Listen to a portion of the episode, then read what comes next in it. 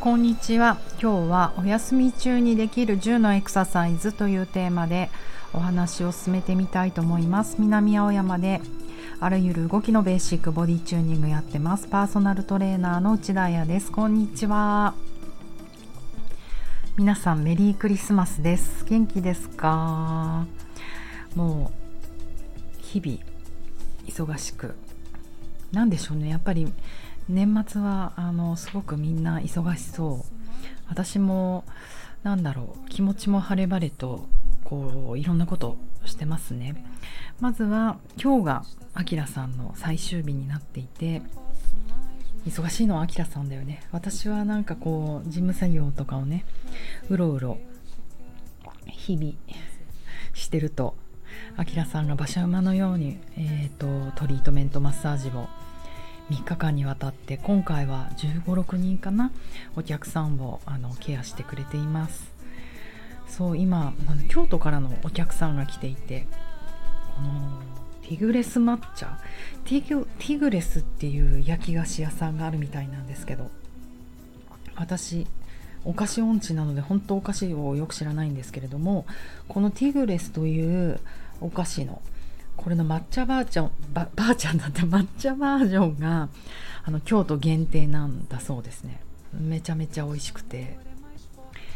クリスマスって感じがする。こんなにスイーツを食べて幸せです。みんなもケーキ食べられてるといいな。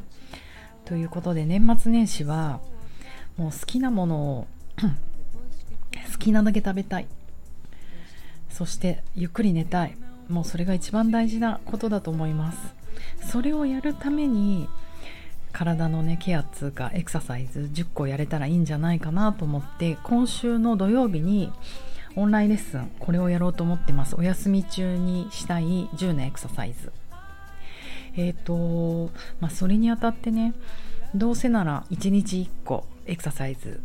あの考えてみようと思って今インスタで5個まで当日やる内容をねちょっと文章化してあげてみたんですよ。なので今日はねちょっとそれをまとめてお話ししてみようかと思うんですがそうあとあんまりね私って結構本当にフォーカス好きで掘り下げちゃうんですよね。一つの小さなことをどんだけ90分膨らませるかみたいなやり方だったんですけどまあ、とにかくちょっとでも自分の色のいろんなものの見方もたまには変えてみようということで今回はざっと10個エクササイズをずっとやってきます。あのもちろん解説しながらゆっくりやるのであの当日参加あのビビらず参加していただいて大丈夫だしあの後でゆっくりお家で見たいなお正月時間があるとかもうお正月にやるためのものだから1日1個でもいいし毎日10個やってもいいし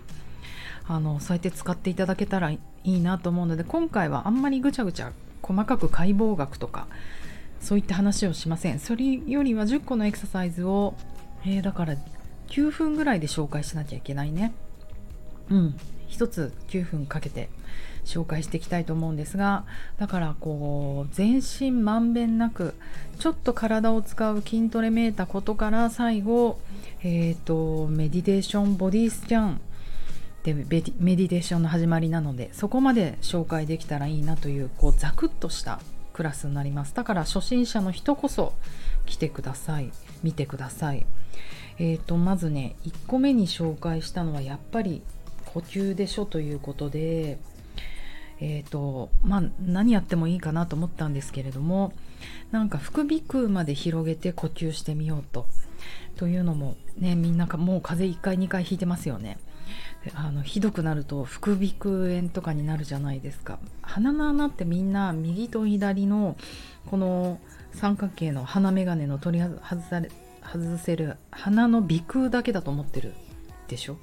だけれども副鼻腔というからにはそのサブ的なものがあって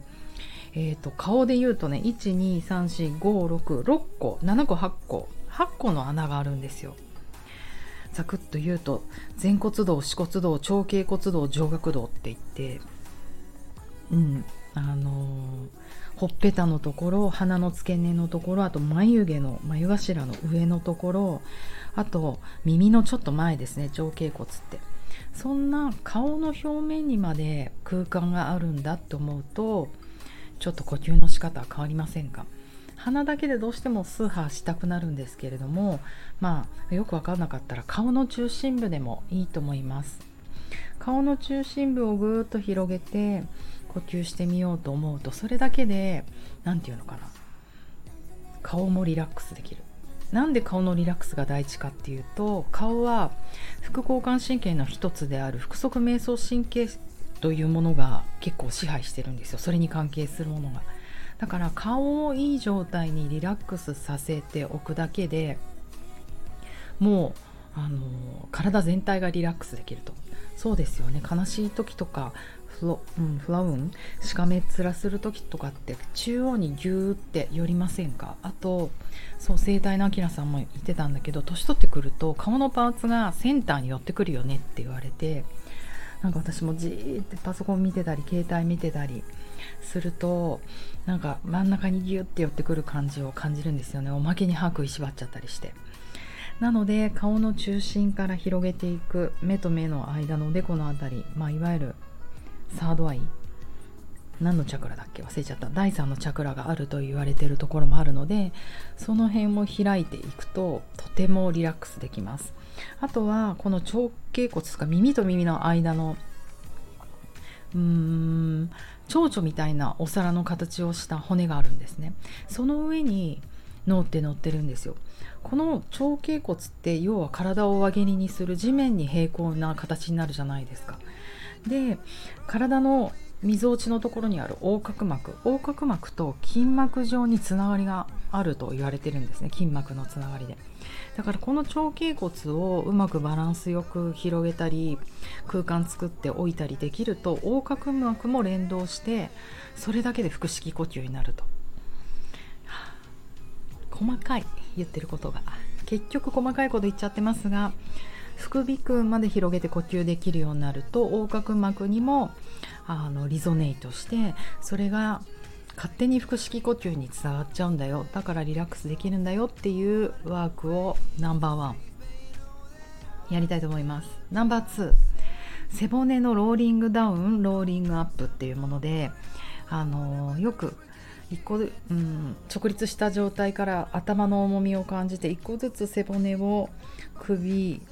胸の間みぞおちの後ろ腰椎尾てい骨くるくるくるって丸めながら前屈していきましょう。じゃあその逆にローリングアップしていきましょう。それを背骨のローリングダウンとローリングアップっていうんですけれどもこれすごくいいなって思ってます。深いなって思ってます。これなんかこれだけで90分のレッスンやりたいなって実は密かに思ったぐらい。なのでえーと、私も今日何もできなかった。今日ずっと事務作業してた。座ってた。寝てた。っていう時はこれだけはやろうと思ってます。あのー、ちょうどこのインスタ上げた時にその後速攻ダンスのレッスンを受けたんですけど床から寝ていて、えーとショルダースタンドみたいにして要は腰を持って持っても持たなくてもいいけど足を上げて足が頭の上に来るようにショルダースタンドしてつま先が頭の上に来るようになるじゃないですか。でそれがそれも戻ってくるっていうのもふとあ床に寝ながらもローリングアップローリングダウンでできるなってすごい思ってそう思うともいろんな重力を使いながらローリングアップローリングダウン、まあ、すごいこと言ったら逆立ちからローリングダウンとかね。そういうなんか新体操の技とかありそうですよね。ありますよね。それぐらいあのいろんな風に展開できるし背骨の両脇に交感神経っていうのが取ってるのであとは、えーと、後頭部頭蓋骨の後頭部の後ろ仙骨のところ、まあ、副交感神経支配の部分が多いのでやっぱり筋肉上の問題だけじゃなくて腹筋鍛われる背筋鍛われる緩むとかそういう問題だけじゃなくて背骨を動かすことはものすごい、えーと、自律神経にも作用する。背骨の柔軟性は若さの象徴と言われますが本当にそうだと思います。手がくるくる回るとか肩がくるくる回るとか首が回るとか足が高く上がるとかそういうこう四肢の関節って結構どうでもいいことで背骨がもうぐにゃぐにゃとミミズのようになめなめこ？なめこ？なめこじゃないね。クラゲのようにあのタコのようにイカのようにアメーバアメ、うん、動けることが若さの証かなって思って見てます。ナンバー2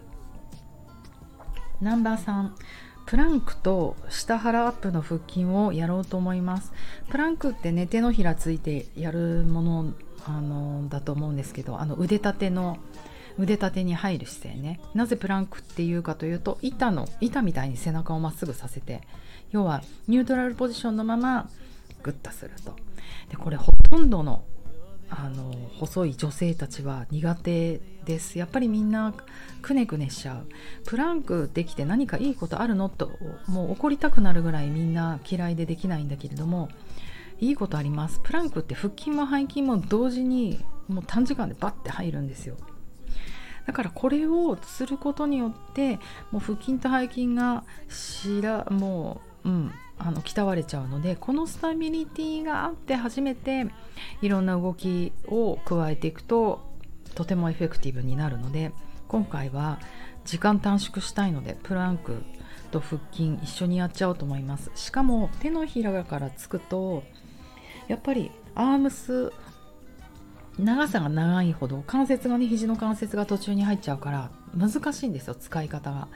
肘から下の前腕をついてのあのプランクをよくドルフィンプランクって言ったりするんですけれどもその状態でいくとより、えーと、腕が体幹につながる可能性が高くなるんですね。理由は短くなるから。関節で折れないから。なので前鋸筋などもうまくワークできると思うので、えーとドルフィンプランクでいろいろいろいろ9分のエクササイズをやっていこうと思います。もうすごい早口言葉みたいに急いで説明してる。えーと次ナンバー4ナンバー4はバレリーナ気分でパッセでお尻のインナー深層外層外旋ロッキンを鍛えるという。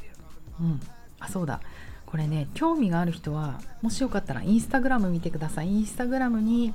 あのー、まあゆっくりゆっくりじゃないね文章で説明書いてあります。うん。えっと、バレリーナっていつもいつもつま先が外向いてるじゃないですか。あれを外旋ターンアウトっていうんですね。その時にお尻の筋肉を結構使っていると。足だけでグイって回してるわけではなくもう、うん、まあ腹筋も体幹の筋肉もいっぱい使ってるんだけどその外旋する時に使う筋肉っていうのはあのお尻の中の方の筋肉を使いたいんですね。外側の大臀筋でクイッじゃなくて中の方には深層肋筋っていう6個の筋肉があるんですけどその筋肉をぐっと使っています。でやっぱり日常生活で足を外旋させることってもうバレリーナ以外ジャズダンサー以外なかなかないと思うんですよね。だからその筋肉があの結構使われないから弱くなりやすい。弱いってことは硬くなりやすいと。